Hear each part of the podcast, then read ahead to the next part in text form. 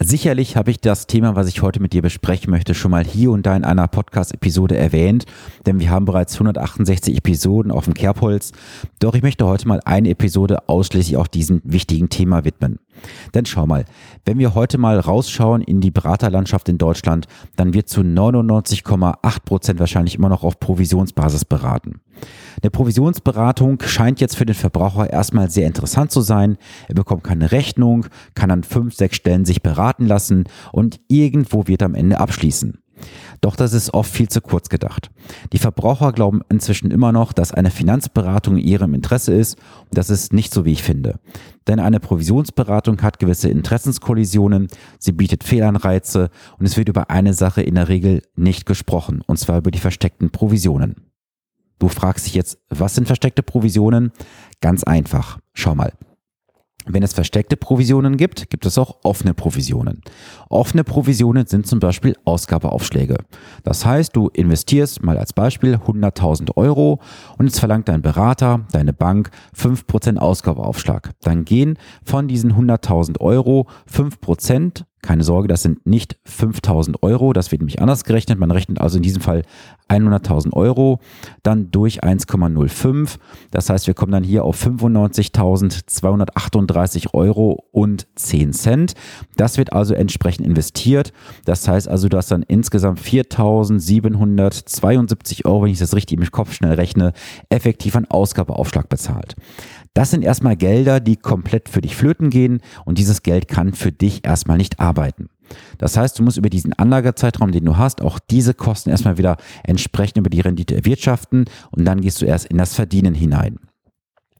Jetzt habe ich auch gerade gesagt, es gibt versteckte Provisionen. Das sind sogenannte Kickback-Provisionen oder auch genannt Rückvergütungsprovisionen. Und ich habe jetzt in den letzten Monaten wirklich ohne Flachs mindestens zehn Beratungen gehabt mit Interessenten, die mir ihre Unterlagen geschickt haben.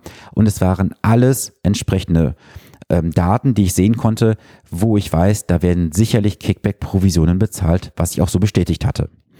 Und ich möchte hier einfach mal mit dieser Podcast-Episode allen Zuhörern, die bisher dieses Thema nicht auf dem Schirm hatten, eine kleine Anleitung geben, ein paar Hintergrundinformationen und dir auch sagen am Ende, wie du diese Provisionen auf dein eigenes Konto umlenken kannst. Also bleib auf jeden Fall dran.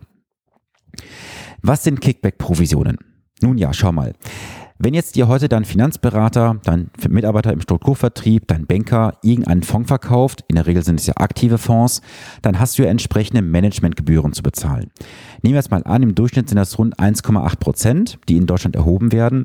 Und innerhalb dieser 1,8 Prozent sind entsprechende Rückvergütungsprovisionen vereinbart.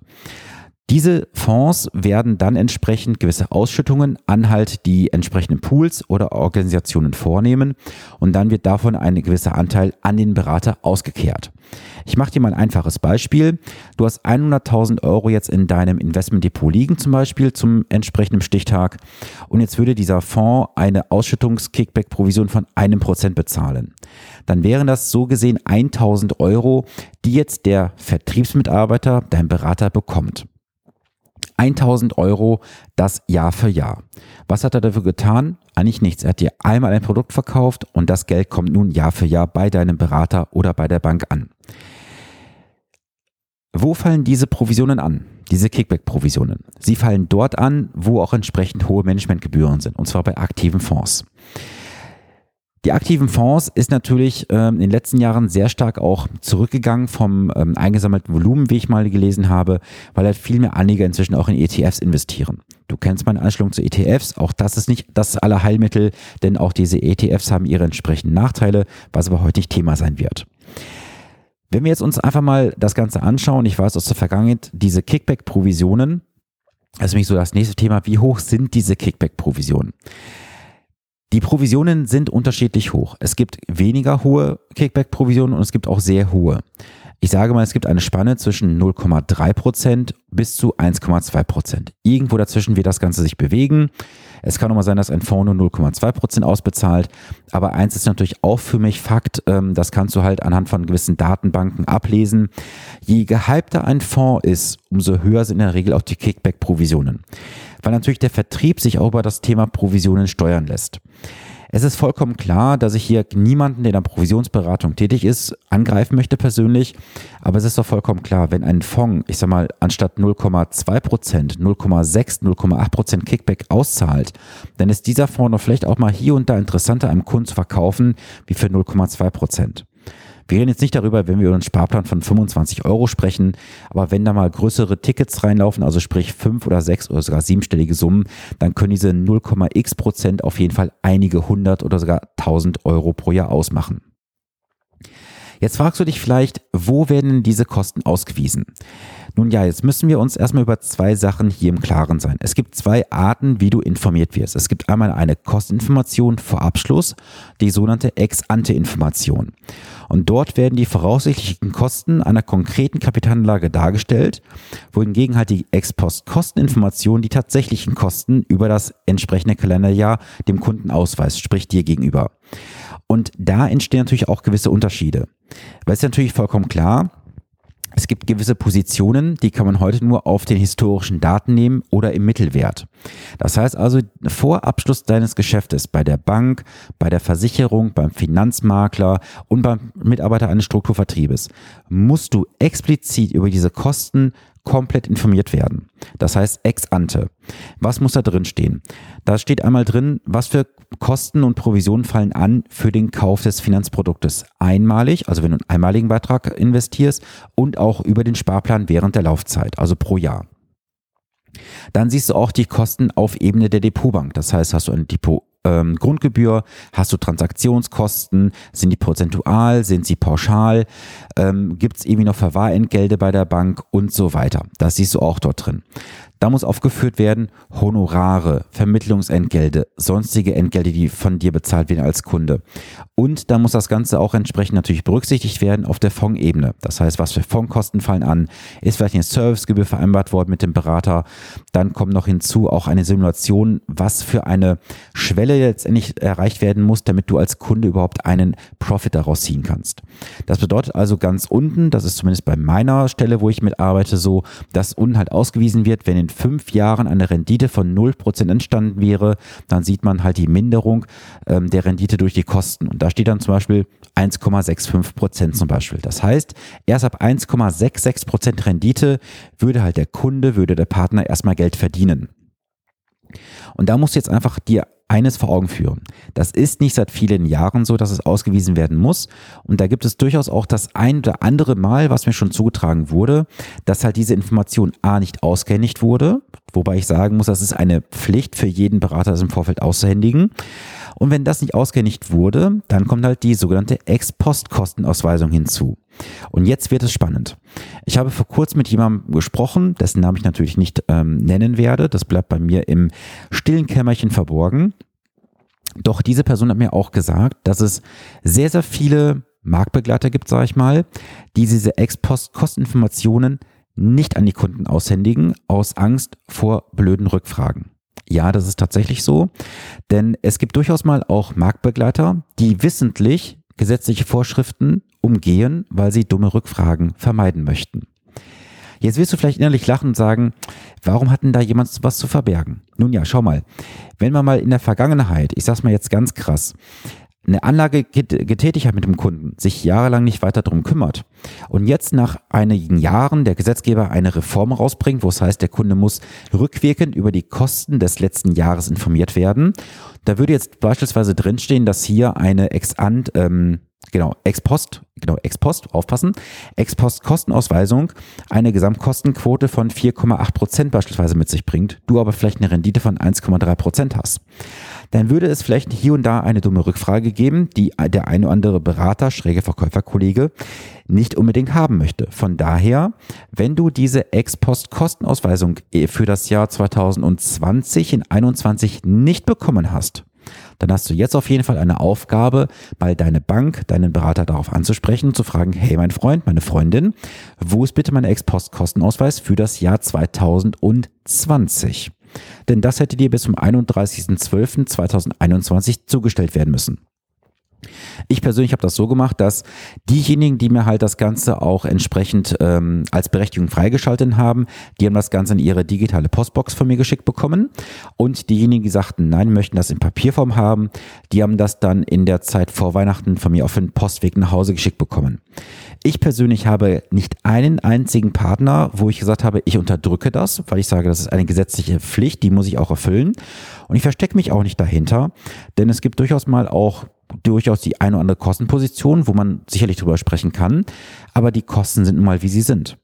Und wenn jemand nicht zu verbergen hat, das ist meine persönliche Sichtweise, dann kann man auch mit erhobenen Hauptes und ruhigem Gewissen sagen, hier lieber Partner, lieber Kunde, hier ist deine Ex-Post-Kosteninformation. Viel Spaß beim Lesen. Wenn du Fragen hast, melde dich bitte bei mir.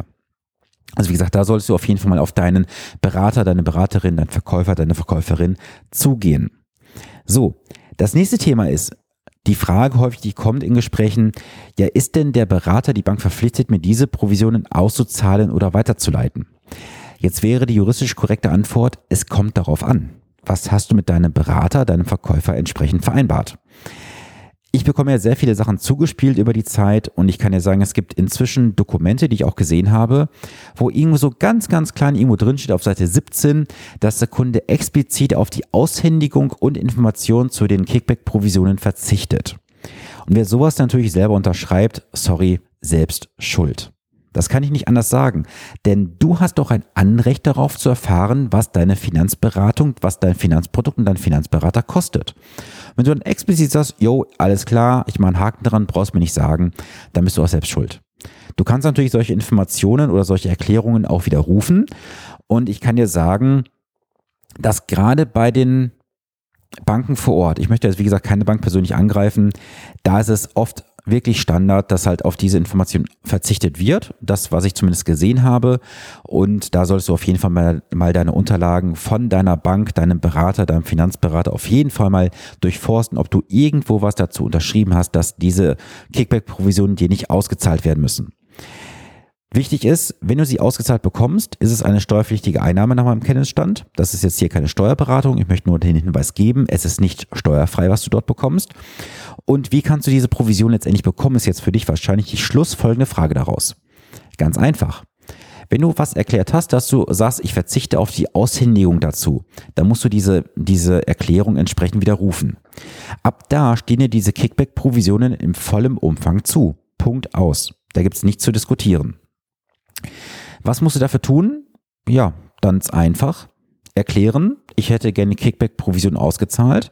Wenn dir in der Vergangenheit darüber nicht äh, die Information zugeteilt wurde, was dein Berater daran verdient hat, dann frage nach, lieber Berater, liebe Beraterin, lieber Verkäufer, liebe Verkäuferin, liebe Bank, was hast du in der Vergangenheit an Kickback-Provisionen von meiner Geldanlage entsprechend vereinnahmt? Bitte mir das mal auflisten für die letzten Jahre.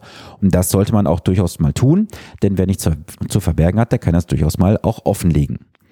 Ja, abschließende Frage stellt sich für mich, wem nützen solche Provisionen? Natürlich eins, dem Finanzvertrieb keinem anderen. Dir nützt es nichts, denn das sind Gelder, die dir letztendlich flöten gehen. Das heißt also, hier hast du auf jeden Fall einen wirtschaftlichen Nachteil und Schaden erlitten, wie ich finde.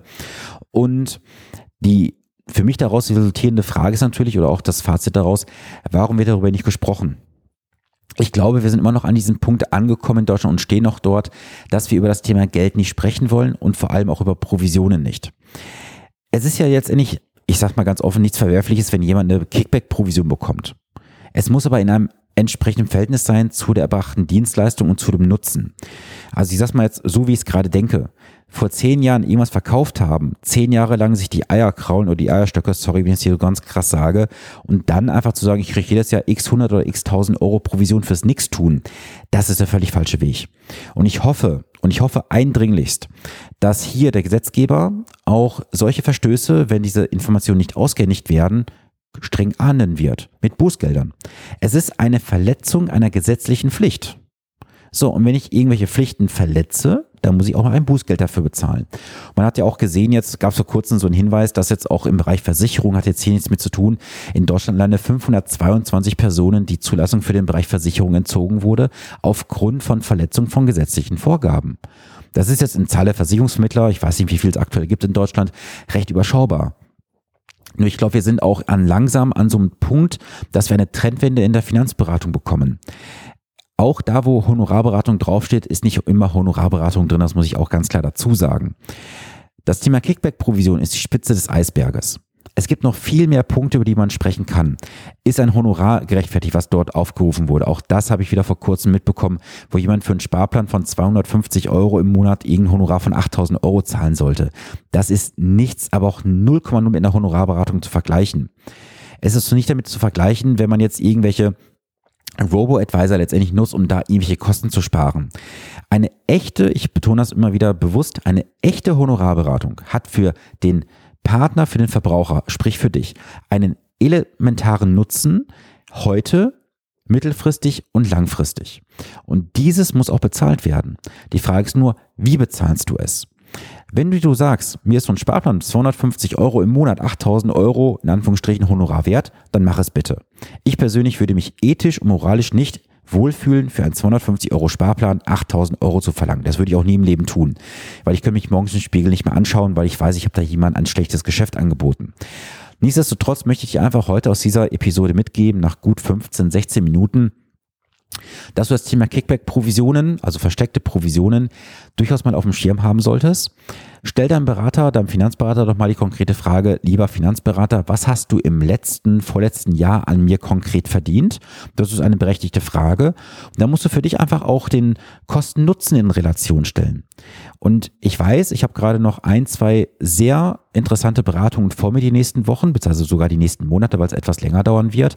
Ähm, da wird der Berater, der bisher diese Kunden betreut hat, auch definitiv einen sehr, sehr großen Verlust haben finanziell, weil da sind Kickback-Provisionen in ja, ich sag mal, nicht unattraktiver vierstelliger Höhe vereinnahmt worden, Jahr für Jahr. Es ist eine Servicegebühr obendrauf vereinbart worden. Wenn ich diese Kosten mal zusammenrechne, haben diese Personen eine Gebühr gehabt inzwischen von zwischen 1,6 und 1,9 Prozent pro Jahr laufend. Und das sind Summen, die kannst du auf jeden Fall reduzieren, wenn du halt beim richtigen Berater gelandet bist. du musst auch immer hier für dich abschließend als Fazit ziehen, jeder Euro, den du nicht für dich sinnvoll investierst, ist ein verlorener Euro. Damit möchte ich heute auch diese Podcast-Episode schließen. Ich möchte heute mal darauf hinweisen, du hast ja diese Episode jetzt, wenn sie öffentlich wird, am 17. gehört. Das heißt, du hast jetzt noch genau 10 Tage Zeit, dir ein Ticket zu besorgen für mein Online-Event am 27.01. Dort gibt es zwei Stunden feinsten Content und Real Talk. Ich zeige dir das auf, was dir Banken, Versicherungen und irgendwelche Vertreter bisher nicht erzählt haben. Und du machst sogar damit was Gutes. Denn diese 20 Euro Teilnahmegebühr werden am Jahresende für Kinder gespendet. Das heißt, lass uns doch gemeinsam einfach einen geilen Abend erleben. Zwei Stunden feinsten Finanzcontent. Du kannst dich ganz entspannt zurücklehnen, konsumierst einfach und kannst danach gerne mal in die Reflexion, äh, in diese Reflexion gehen, so wollte ich sagen, und mal schauen, was hat dir dein Finanzberater, deine Bank bisher nicht erzählt. So, das soll es für heute gewesen sein. Hab eine geile Woche. Ich wünsche dir alles, alles Gute und wir hören uns wie gewohnt am nächsten Montag. Bis dahin viele Grüße. Dein Sven Stopka.